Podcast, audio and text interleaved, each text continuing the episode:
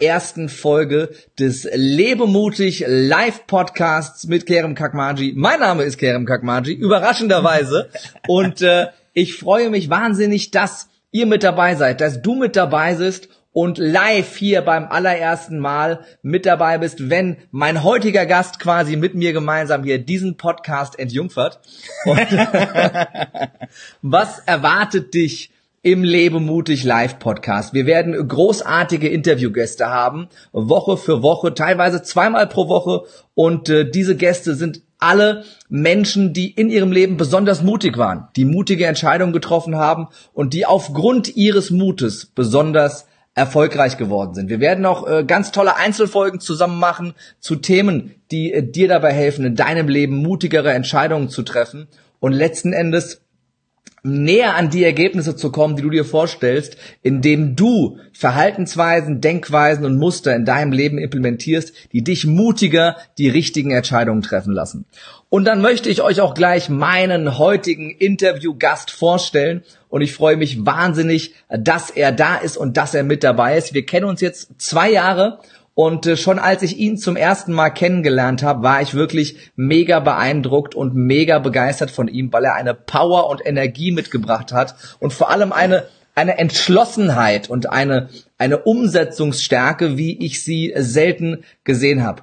Er ist, ähm, das sieht man, glaube ich, auch. Er ist nicht, er ist nicht gebürtiger Deutscher, sondern sondern ist als Kind nach Deutschland gekommen, hat hier wirklich einige Hürden genommen und äh, hat sich hohe Ziele gesetzt und hat sich als Kickboxer innerhalb von wenigen Jahren in die absolute Weltspitze ja, kann man sagen, getreten und geschlagen. Definitiv. Ja, getreten und geschlagen, also wirklich mit hartem, hartem Training in kürzester Zeit, wie ich das selten gesehen habe, in die absolute Weltspitze, ist amtierender Kickbox-Vize-Weltmeister, ist zweimaliger Kickbox-Vize-Weltmeister. Und auch das ist etwas, worüber wir heute mit ihm sprechen werden. Ein herzliches Willkommen an Adam Niasi.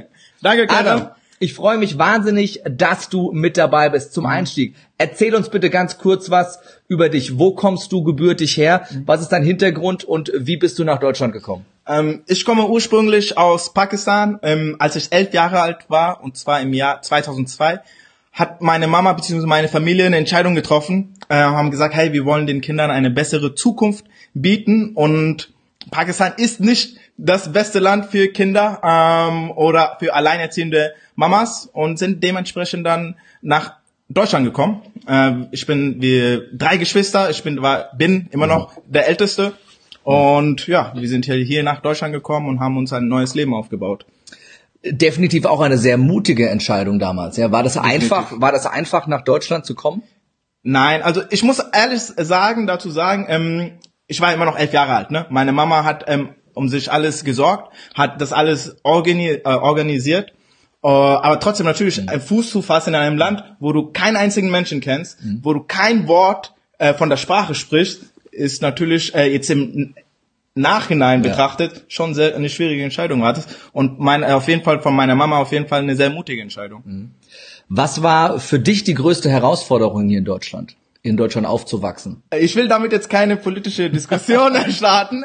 Äh, auf jeden Fall jedoch. Äh, du darfst ruhig, wir sind ja der Lebe mutig Podcast, also von daher. Ähm, akzeptiert zu werden, tatsächlich, mhm. weil mein, wir sind hier gekommen und meine Mama hat gesagt, hey, ab jetzt bist du, Adam, jetzt bist du ein Deutscher. Und in der Schule bin ich dann hingegangen, in der vierten Klasse, und ich habe gesagt, ich bin ein Deutscher. Und alle haben gesagt, nein, Adam, du bist kein Deutscher. Und das war definitiv hat doch dementsprechend hatte ich auch Identifikationsprobleme mhm. in meiner Jugendzeit und das war, würde ich sagen, die größte Herausforderung für mich. Wie wie bist du in deiner Jugend damit umgegangen? Wie hast du ja wie hast du auf solche Situationen reagiert? Das waren sehr viele Trotzreaktionen. Mhm. Ne? Das heißt, ähm, man hat gerne die Schuld abgegeben, die Verantwortung mhm. abgegeben beziehungsweise die Schuld zugewiesen. Beispielsweise, wenn ein Lehrer dir eine schlechte Note gegeben hat, mhm. hat man gesagt ist ein kleiner Nazi. Sowas, ne? Äh, aber ich muss halt sagen, ne, zum Glück, zum Glück in Deutschland äh, sind wir hier in Frankfurt mhm. und ist ja auch sehr hier Multikulti, deswegen ähm, meine beste Freunde sind gebürtige Deutsche. Von mhm. daher, äh, das hat, die haben mir auf jeden Fall mir geholfen, Fuß hier in Deutschland zu fassen. Mhm. Ja. Was war ähm, ja de deine Motivation, so ehrgeizig zu sein? Ich habe ja gesagt, du hast dich in kurzen Jahren in die in die Kickbox-Weltelite äh, getreten und geschlagen. Mhm. Ähm, wie, wie bist du zu dem Sport gekommen und was hat dich motiviert, darin wirklich ähm, zu den Besten zu gehören und so viel Zeit zu investieren? Also ich glaube, das ist das Mindset, was mir meine Mama gegeben hat. Ich sage die ganze Zeit jetzt Mama, Mama, Mama. Ähm, war gar nicht, ist gar nicht so geplant. Jedoch klar, ähm, weil wir sind hier gekommen mit dem Ziel wir haben gesagt, hey, egal was wir machen hier in, Deutschland, wir haben eine zweite Chance, wir machen das Beste draus. Und tatsächlich äh, war das Mindset schon mit elf Jahren weiß, okay, ich lerne schnell Deutsch, ich mache mein Abi, ich mache mein ähm, Studium fertig, um, um mir ein halt ein Le äh, Leben mit einer hohen finanziellen mhm. Freiheit am besten natürlich zu leben. Und einfach das Mindset war schon gegeben. Und als ich mit dem Sport dann anfing, war es auch ganz klar, hey, ich will auf jeden Fall in die Spitze gehen. Vor allem war ich in einem, zum Glück in einem Verein gekommen, wo die, wo Menschen schon dort waren, wo ich hin wollte. Mhm. Das waren schon Weltmeister dort, mhm. die mich dann auch trainiert haben. Ähm, jetzt hast du in, ich kenne ja, kenne ja deine Story so ein bisschen und äh, weiß auch, dass ja gerade dein Hintergrund und auch die die sehr sehr armen Verhältnisse in deinem Heimatland mhm. dich wirklich äh, ja am meisten motiviert haben, auch so erfolgreich zu werden. Jetzt bist ja. du nicht nur erfolgreicher äh, Kickboxer, sondern mittlerweile auch sehr, sehr erfolgreicher äh, Trainer. Ich weiß, du bist viel in Firmen, trainierst dort Vertriebe, mhm. trainierst wirklich ähm, ja all die all die äh, Werkzeuge, die man braucht, gerade im mhm. Verkauf ja. und bist da auch Profi geworden in ja. sehr sehr kurzer Zeit. Jetzt haben wir da auch in dem Bereich sehr sehr eng zusammengearbeitet, so haben wir uns ja kennengelernt. Ähm, was, was hat dich motiviert, immer wirklich diese, diese, dieses bisschen mehr zu machen als durchschnittlich, immer, immer in diesen außerordentlichen Bereich reinzugehen? Ich wollte immer mehr vom Leben haben. Also es war allein diese Motivation. Ähm, es hat sich, als ich acht, neun Jahre alt war, hat sich ein Bild in meinen Kopf eingebrannt. Mhm. Ähm, ich wurde zur Schule gefahren und wir sind an einer Ampel stehen geblieben. Mhm. In, in, Pakistan nicht ganz normal, bei einer roten Ampel stehen mhm. zu bleiben. Und da war halt, ähm, habe ich aus dem Fenster geschaut und da war halt, es waren zwei, drei Kinder, die waren ungefähr mit in dem gleichen Alter und die sind zum Auto gerannt und ich saß da im Auto mit meinen Schuluniform, meinen äh, schönen Schuhen, meine äh, kurze Haaren, mhm. sah gut aus und sah gut aus. Ähm, und auf jeden Fall die Kinder kommen ähm, auf das Auto zugerannt mit dem Unterschied, sie waren barfuß, hatten zerrissene Kleider, hatten Dreck im Gesicht und haben um zwei, drei Cent gebettelt, damit sie sich was zu essen holen können. Und ich habe mir halt die Frage gestellt, verdammt, was habe ich richtig gemacht, was haben die falsch gemacht? Mhm. Und letztendlich haben die nichts falsch gemacht und ich habe nicht was Richtiges gemacht.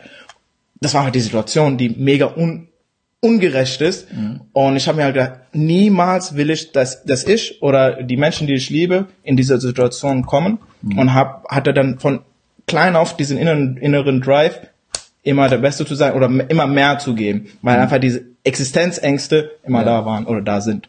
Mhm.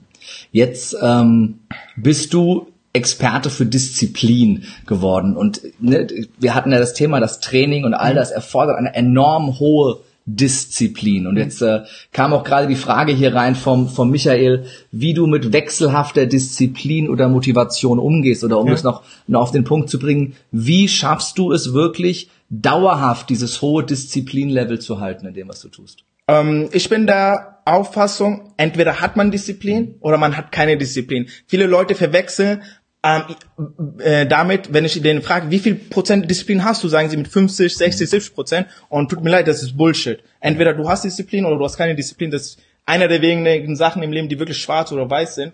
Und wenn du dein Warum kennst, wenn du weißt, warum du das machst, warum du jeden Morgen aufstehst, dann kommt dieser innere Drive automatisch.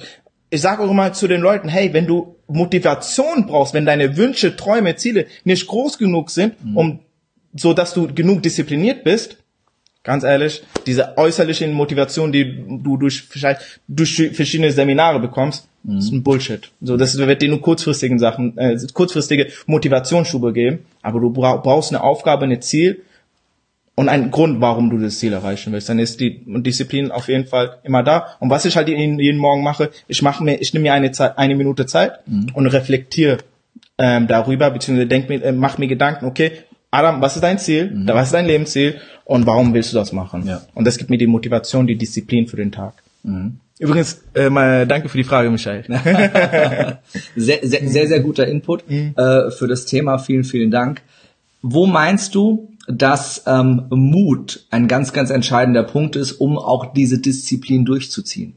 Inwieweit braucht es Mut, um so diszipliniert zu sein?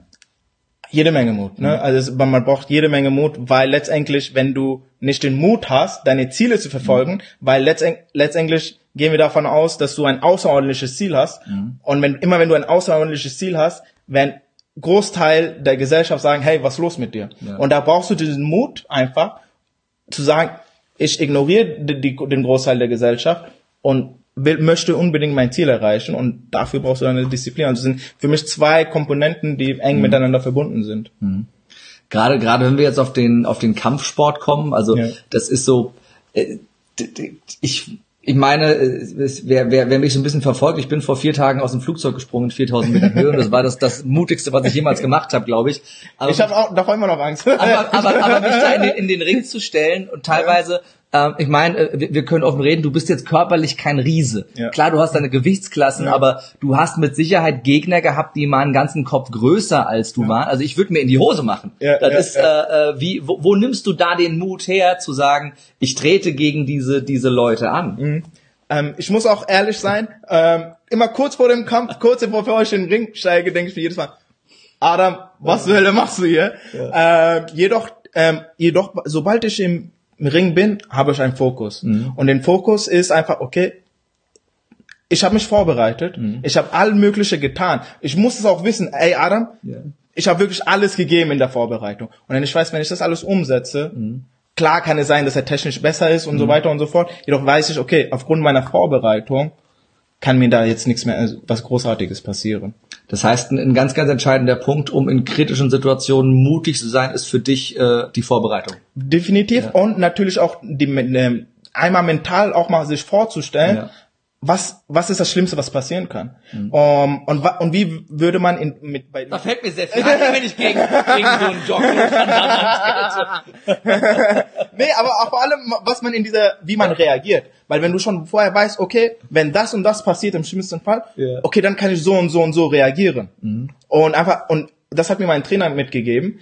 Und genau diese Weisheit nenne ich mal, wende ich auch in anderen Lebensbereichen an. Das heißt, immer wenn es so eine Frage ist, denke ich, okay, ich stelle mir schon vorher das, den größten Hindernis vor, was passieren kann, und stelle mir natürlich auch dann gleichzeitig die Lösung und wie ich es löse. Und dementsprechend ist es dann, ich will nicht sagen ein Kinderspiel, Ja. jedoch äh, macht die Sache definitiv einfacher. Ja, das heißt, du, du visualisierst das Ergebnis schon für dich. Du machst dir das, das Ergebnis im Vorhinein klar Ja, und verlässt dich auf deine Vorbereitung.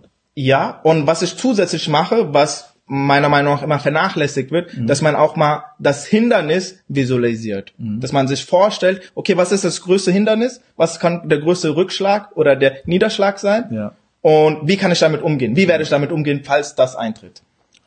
Perfekte Überleitung zu meiner nächsten Frage. Was, was war für dich der größte Rückschlag und größte Niederschlag? Vielleicht nicht nur im Sport, sondern generell für dich in deinem Leben. Und wie bist du damit umgegangen? Oh, äh, eine sehr persönliche Frage. Ähm, Ja, wir haben ja, wir haben ja, wir haben ja hier nicht gesagt, dass wir hier Pony, Ponyhof machen im definitiv. Lebemutig-Podcast. Ähm, also, wo muss ich ehrlich sagen, die Trennung von meinem Ex. Mhm. Die Trennung von meinem Ex, weil das war ein Mensch im Nachhinein betrachtet oder gegen meine Ende Beziehung einfach gemerkt habe, dieser Mensch hat für mich gebrannt, dieser Mensch hat für mich ähm, Sachen gemacht, die hat bis jetzt noch kein anderer Mensch gemacht. Ne? Ähm, dieser Mensch hat einfach 100% bedingungslos an mich geglaubt und sowas habe ich noch nie erlebt. Ähm, ich hatte zwischendurch Ideen, ich würde mir einen halben Million Kredit aufnehmen, um irgendwelche Geschäfte äh, aufzumachen. Ich war mit der Bank schon in Gesprächen und dieser Mensch hat mir einfach den Rücken freigehalten. Und, und einfach die Trennung und die Trennung komplett 100% meine Schuld, äh, weil ich am Anfang der Beziehung keinen Mut hatte, absolut keinen Mut hatte. Äh, und, und dementsprechend war die ganze Beziehung auf ein Fundament aufgebaut, was nicht stabil war. Was, was hast du daraus gelernt? Auf jeden Fall äh, mutig zu sein, beziehungsweise wenn man wenn man was will, dass man das auch nach außen kommuniziert. Vor allem wirklich scheißegal, was die andere Leute denken. Wenn du das wenn du das für richtig hältst, dann mach's. Denk nicht an andere Menschen, denk nicht, was die Gesellschaft von dir denken könnte, weil das war der Grund, warum ich am Anfang nicht 100% mutig war, was das 100% 0% mutig war, Ähm, ich habe mich nicht committed, weil ich gedacht habe, okay, wie kommt's rüber? Ähm, weil wir kommen aus verschiedenen Kulturen. Was wird meine Familie denken? Ich bin gerade dabei, einen Vertrieb aufzubauen. Das war die Zeit. Äh, ich hatte im, im Vertrieb sehr viele weibliche ähm, Personen und da dachte ich, okay, das wird vielleicht ein schlechtes Bild, wenn ich äh, sage, ich bin schon in einer Beziehung, weil dann denken sie, geben sie nicht 100% Gas. Ja. Falsche Glaubenssätze, ne? Sowas, dass ich dann gesagt habe, okay, ähm, jetzt im Nachhinein so wirklich scheiß auf, was andere Leute denken. Vielen, vielen Dank für die Offenheit, Danke. mein Lieber. Ähm, was war denn für dich in deinem Leben das Mutigste, was du jemals getan hast? Das Mutigste, was ich jemals gemacht habe, ist tatsächlich, dass ich mein Studium, mein Masterstudium abgebrochen habe und komplett all in in die Selbstständigkeit gegangen bin. Ähm, auch mit natürlich mit dem Hintergrund, ähm, warum wir überhaupt nach Deutschland gekommen sind, Ja. damit wir Kinder eine bessere Bildung bekommen. Und das dann meiner Mama mitzuteilen, zu sagen, hey, ich breche mein Studium ab und sie hatte ihr gesamtes Leben dafür oder zumindest die letzten 20 Jahren darauf äh, geopfert, dass wir Kinder studieren und ich dann einfach mal sage, nee, das ist doch nicht der Weg, den ich gehen will. Äh, erstens das und zweitens natürlich bei einer Selbstständigkeit äh, all in zu gehen, starten. Ne, das war äh, für mich im Nachhinein die zwei Komponenten, äh, wenn man die beiden in Betracht zieht, das mutigste für mich persönlich in meinem Leben. Wie ist deine Mutter damit umgegangen? Die hat's nicht akzeptiert am Anfang. die, beziehungsweise ich habe halt gesagt, ah, das ist eine Testphase, nur drei Monaten, nur drei Monate. Ich habe die ersten Monate es in mein, äh, hatte ich nicht den Mut, äh, es meiner Mama zu erzählen, zu sagen, ich habe ein Studium abgebrochen. Und erst mit der Zeit habe ich immer wieder ein bisschen paar Infos ihr gegeben und habe gesagt, ich mache das nur bis Ende die Selbstständigkeit nur bis Ende des Jahres. Es ist nur ein Test, ich will nur es probieren. Und irgendwann hat sie selber gemerkt, hey, okay, er meint's wirklich ernst. Wie, wie bist du damit umgegangen oder wie, wie, was kannst du unseren Zuschauern und Zuhörern für einen Tipp geben?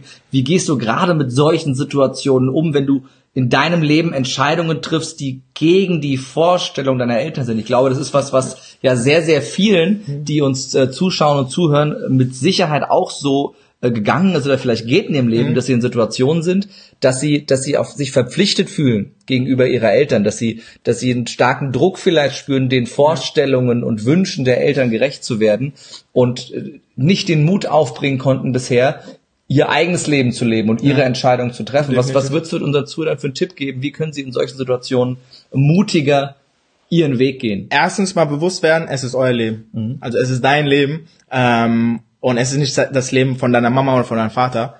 Ähm, und zweitens, das habe ich erst im Nachhinein, weil ich habe dann in der Situation, als sie dagegen war, als sie auch, auch offensichtlich äh, gesagt hat, nein, das finde ich nicht gut, Adam, was du machst, habe ich dagegen geschossen und habe trotz Reaktion.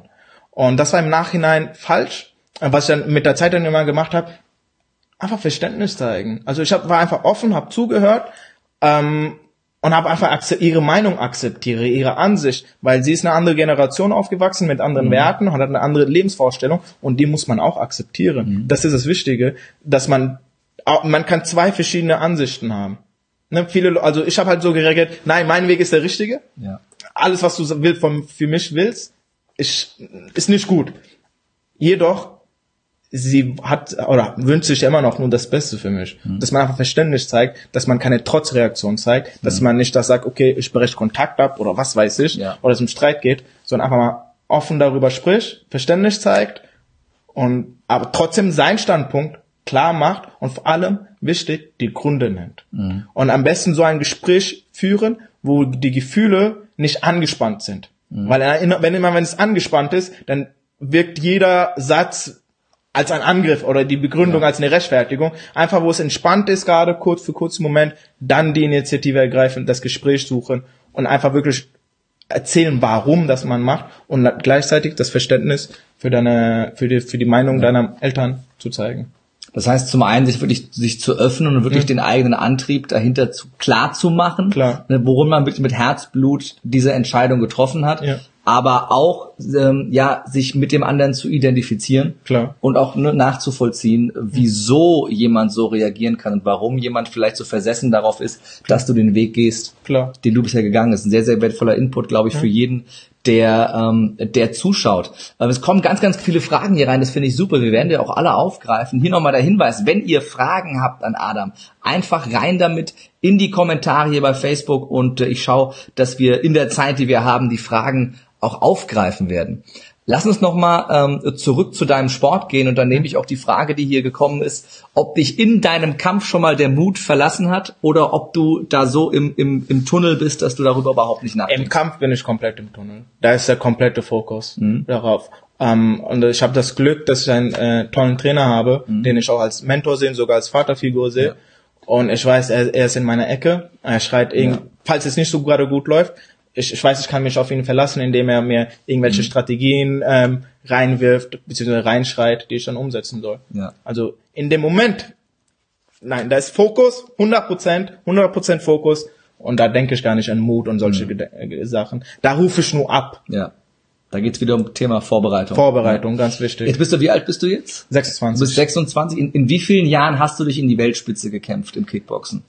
Äh, sechs Jahre, sieben In nur sechs, in nur sechs Jahren? Also ich muss dazu sagen, ich ja. habe einen anderen Sportart vorher gemacht, also eine andere Kampfsportart, ja. die ich immer noch betreibe, aber nur Mikado, rein, Mikado zählt nicht. Nee, kein Mikado, äh, Taekwondo, um genau zu sein. Jedoch ähm, Kickboxen an sich ja. fünf bis sechs, äh, sechs, sieben Jahre so im drin, mhm. ja. Jetzt, es gibt ja diese, diese berühmte Formel, du brauchst 10.000 Stunden, um in einer Fertigkeit Profi-Level zu erreichen. Ja. Also wirklich Profi-Level, um dann nochmal in die Weltspitze zu kommen, mhm. wahrscheinlich nochmal die ein oder andere Zehntausende, die ein oder anderen Zehntausend Stunden mehr. Ja, ja. Was, was war, war dein Antrieb, das in so kurzer Zeit umzusetzen und dieses Training so hart anzugehen?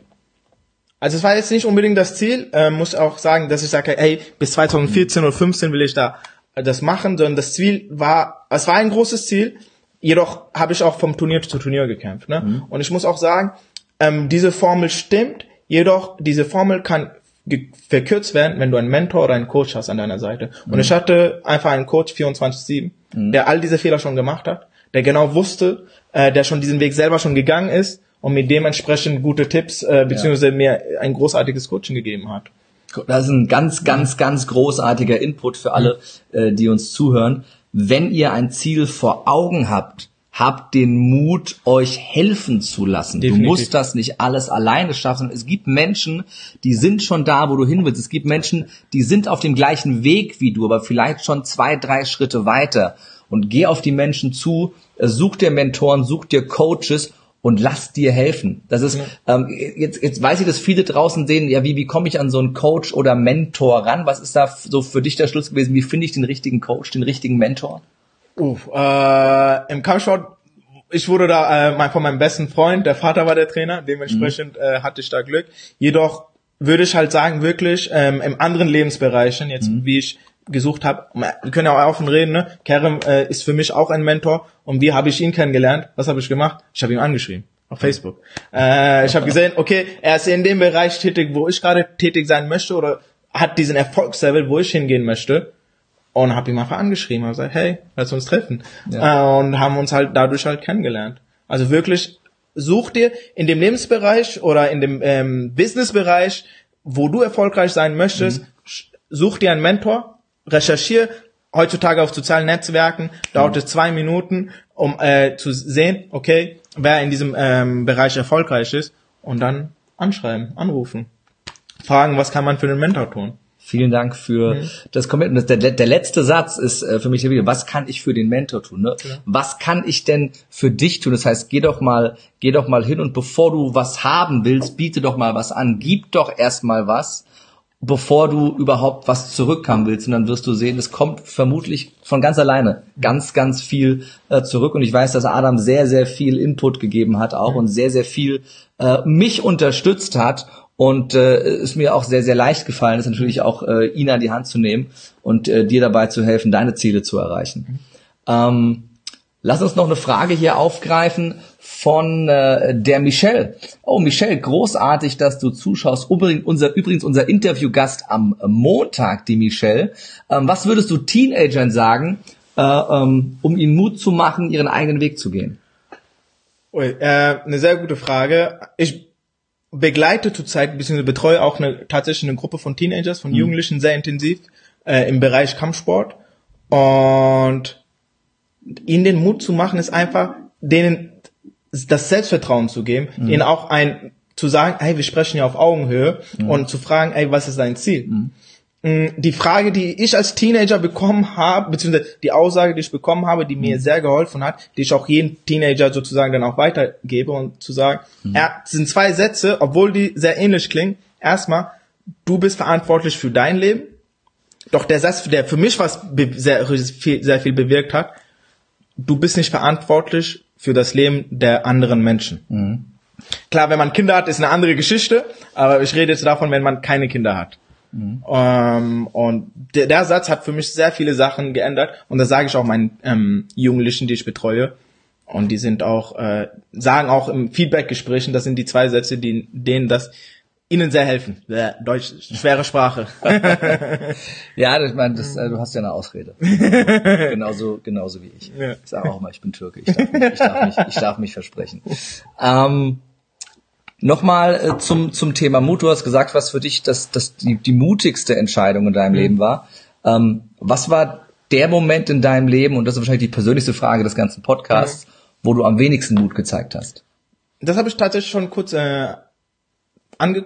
Wie sagt man das? Äh, Erwähnt. Erwähnt, kurz erwähnt. Ja, Die. Situation mit deiner Ex-Freundin? Die Freundin, Ja. genau, ne? Das heißt, am Anfang der Situation, äh, Anfang unserer Beziehung wollte ich, habe ich kein Commitment gegeben Mhm. und ich hab, wollte auch kein Commitment nach außen zeigen.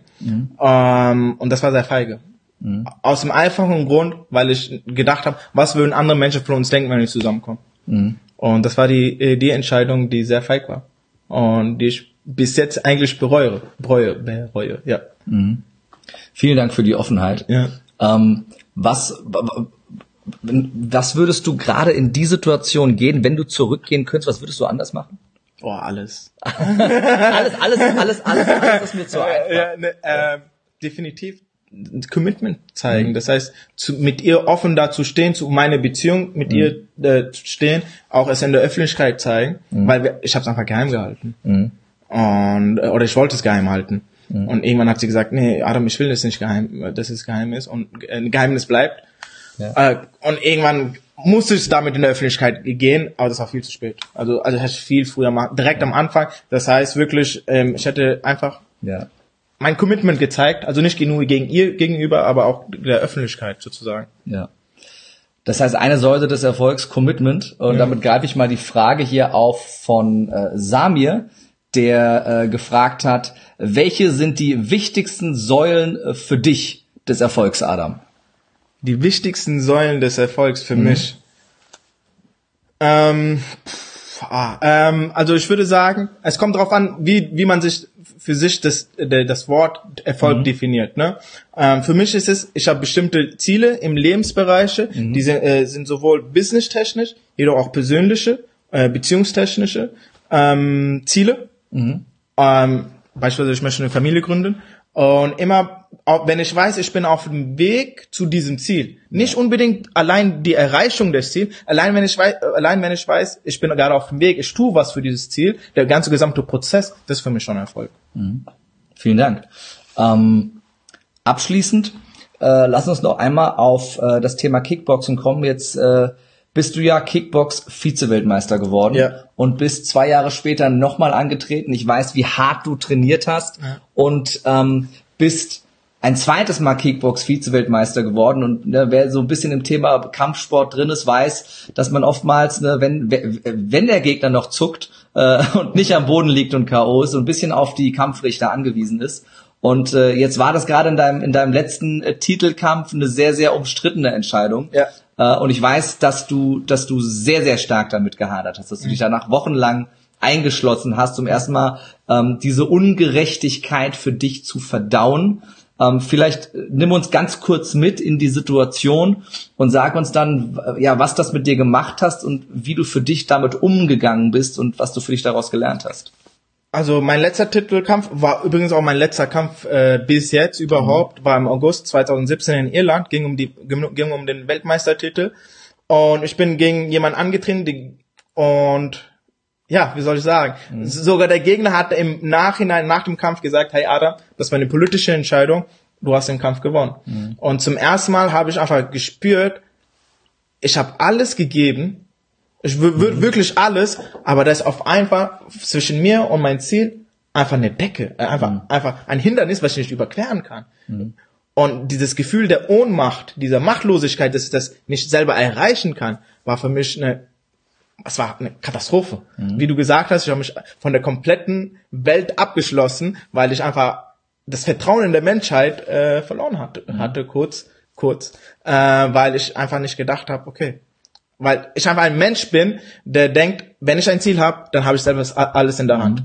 Ich habe die Verantwortung über mich. Und zum ersten Mal hatte ich das Gefühl, dass ich nicht die komplette Kontrolle hatte, ähm, dass es da wirklich da ein externer Einfluss ist, was vor mich hindert, mein Ziel zu erreichen.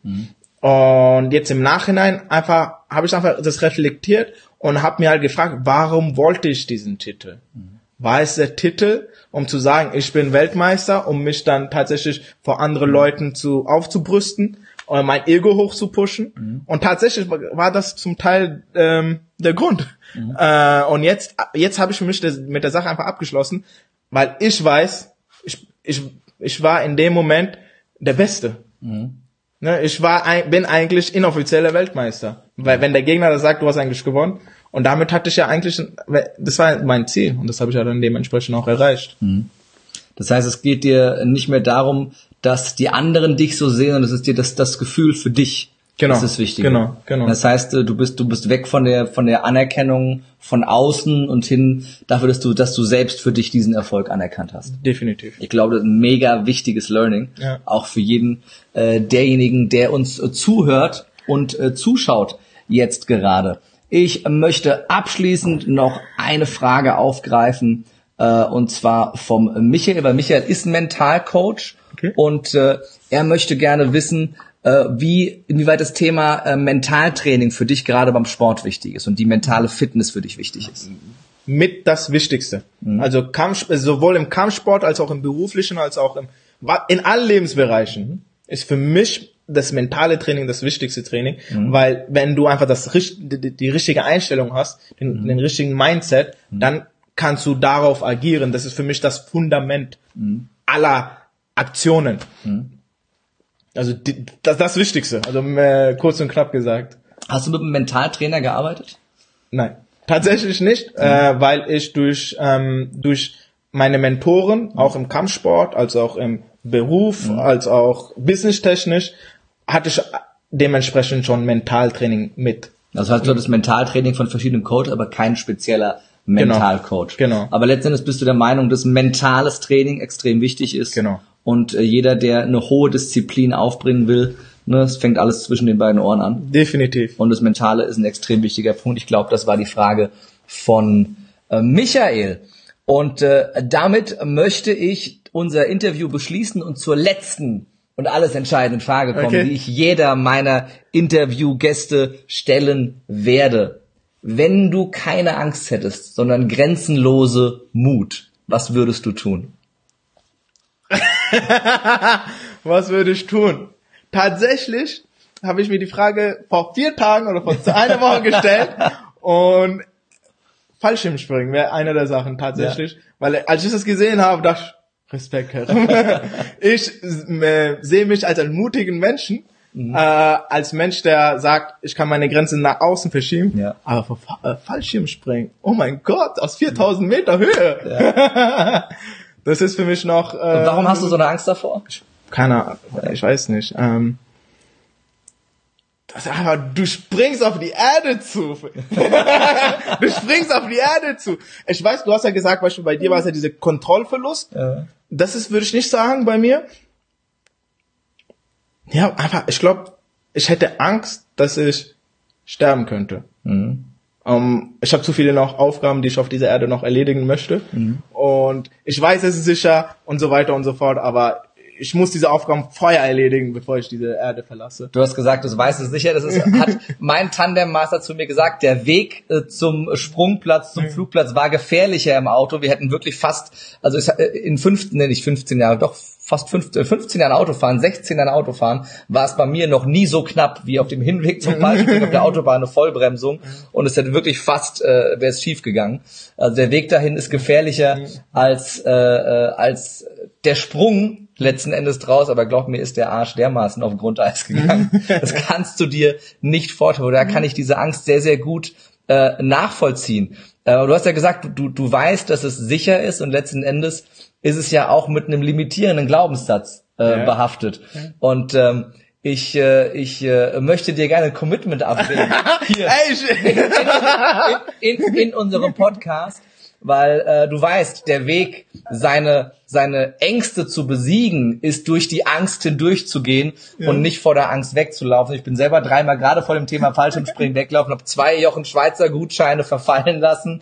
Und äh, es hat mir so viel Mehrwert für mein Leben gegeben, weil das ist ein schönes Zitat von Will Smith, ähm, die schönsten Dinge äh, in deinem Leben liegen auf der anderen Seite deiner Mhm. größten Angst. Von daher möchte ich dich einladen, äh, hier ein Commitment abzugeben. Deine das ist größte, unfair, das ist sogar leicht. Darum ist es der Lebe mutig Podcast, ne? nämlich deine größte Angst zu überwinden und äh, mutig zu sein. Kriege ich dieses Commitment von Ja, dir äh, Ja? da ich der erste Gast bin in dem Ja. Podcast. Äh, Und wir hatten das Thema Commitment ist extrem wichtig. Du weißt, jedes Commitment muss auch mit einer, mit einem, äh, mit einem Ziel verbunden sein. Das heißt, einer konkreten Zeit verbunden sein. Ähm, jetzt kann ich dir genau sagen, wo der Flugplatz ist. Es ist eine halbe Stunde von hier. Ja, ich weiß tatsächlich, habe ich sogar einem Freund das geschenkt und bin Ja. mit ihm dahin gefahren das, und habe zugeschaut, wie er Okay. runterspringt. Aber selber hatte ich nicht dann den Mut. Ähm, Bis wann wirst du es umsetzen? Ich komme auch mit hin.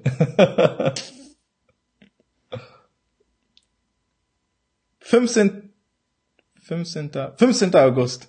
Bis 15. August. Das ist ganz schön lange hin. Du weißt doch nicht vor der Angst weglaufen, sondern Also hindurchgehen. ist immer noch ein Commitment. Ja. Äh, 15. August. Ich wäre für die nächsten 14 Tage, mein Lieber. Die nächsten 14 Auf jeden Fall. äh, Ich fahre mit dir hin. 30. April. 30 ist, sind ja die nächsten 14 Warum Tage. 30. April? Ja. 30. Das ist der Tag, an dem wir nach Deutschland gekommen sind. Das ist doch mal äh, 2002, 30. ein sehr, sehr geiles Commitment damit. Hand drauf, das Ja. Commitment. Ja. Die größte Angst überwinden, Fallschirmspringen bis zum 30. April 2018. Hm. Mein lieber Adam, ich freue mich sehr, dass du Gast warst in der ersten Folge, quasi Ja. den Lebe mutig Podcast entjungfert hast. Ich habe es gerade gesagt.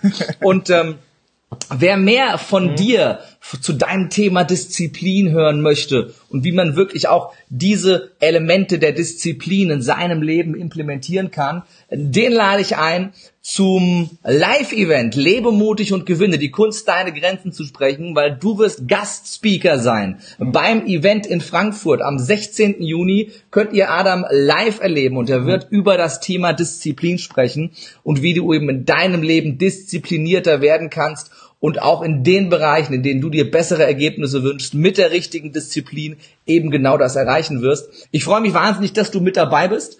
Und äh, wenn ihr jetzt zuschaut und dabei sein wollt beim Lebe mutig und gewinne Event am 16. Juli, geht jetzt auf die Seite lebemutig.jetzt, sichert euch euer Ticket, ihr habt noch Chancen auf den Frühbucherpreis bis zum 30. April. Ja, das heißt, äh, bis Adam aus dem Flugzeug springt aus 4000 Metern Höhe, habt ihr noch Chancen, die Tickets zum Frühbucherpreis zu kriegen.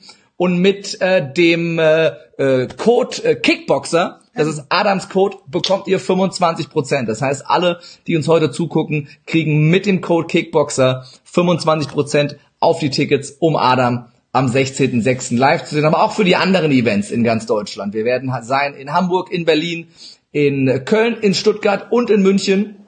Da wird am 22.07. das große Finale stattfinden, der Lebe mutig und äh, Gewinne Tour. Ja, vielen, vielen Dank äh, für das Zuhören. Der nächste Lebe mutig Live Podcast wird stattfinden am Montag. Und am Montag zu Gast wird sein die großartige Michelle Marie Girling.